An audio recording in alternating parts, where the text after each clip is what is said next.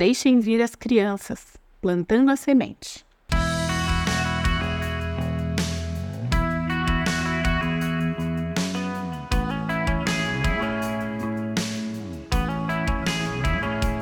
Nessa semana em que as crianças foram o tema central das nossas meditações, não podemos encerrar sem responder a uma das principais dúvidas dos pais e responsáveis. Como fazer?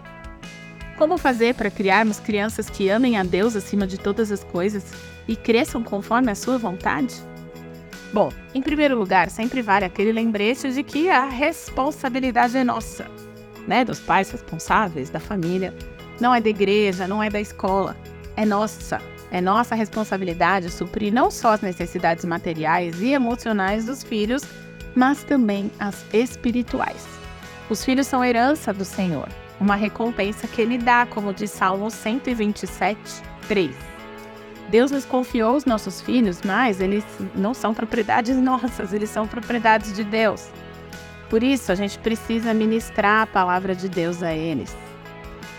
O nosso ensino ou a falta dele tem o poder de afetar os nossos filhos pelo resto da vida.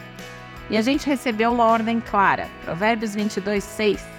Instrua a criança segundo os objetivos que você tem para ela, e mesmo com o passar dos anos não se desviará deles.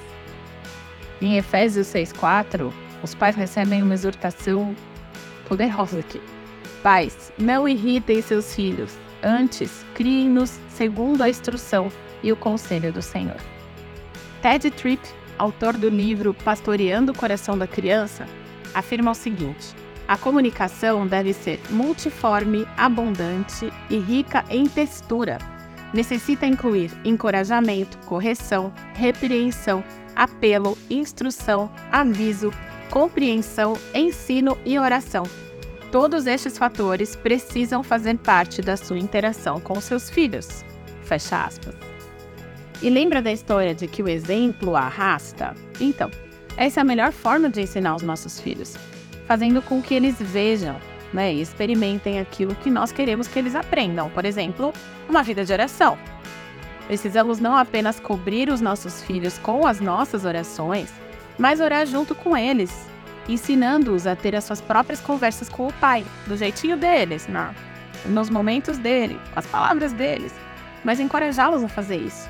Orar junto deixa o casal mais forte, deixa a família mais forte.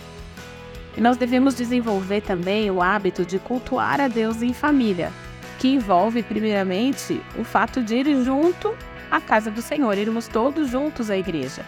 Mas também isso inclui participar de um culto familiar, um culto dentro da própria casa. Os filhos precisam aprender a obediência, não apenas por meio das nossas palavras, e da correção, mas do nosso exemplo. Quando nós respeitamos autoridades, e eles veem isso, é através de nós que eles vão aprender sobre caráter, retidão, integridade e justiça.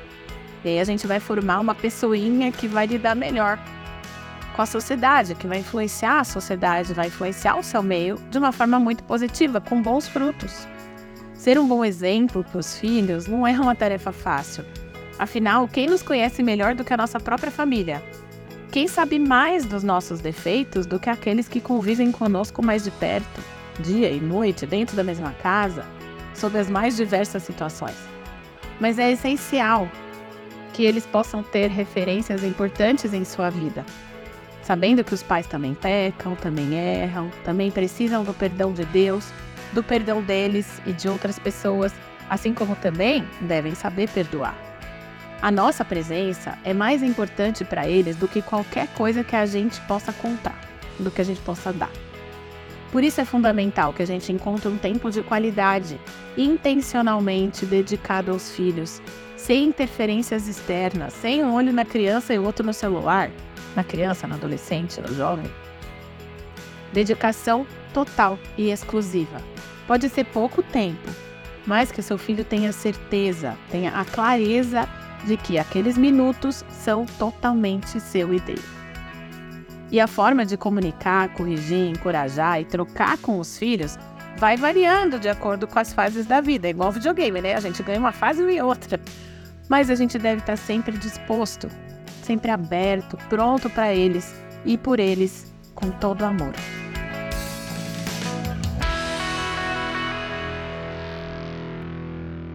Você ouviu o podcast da Igreja Evangélica Livre em Valinhos. Todos os dias, uma mensagem para abençoar a sua vida. Acesse www.ielve.org.br ou procure por IEL Valinhos nas redes sociais.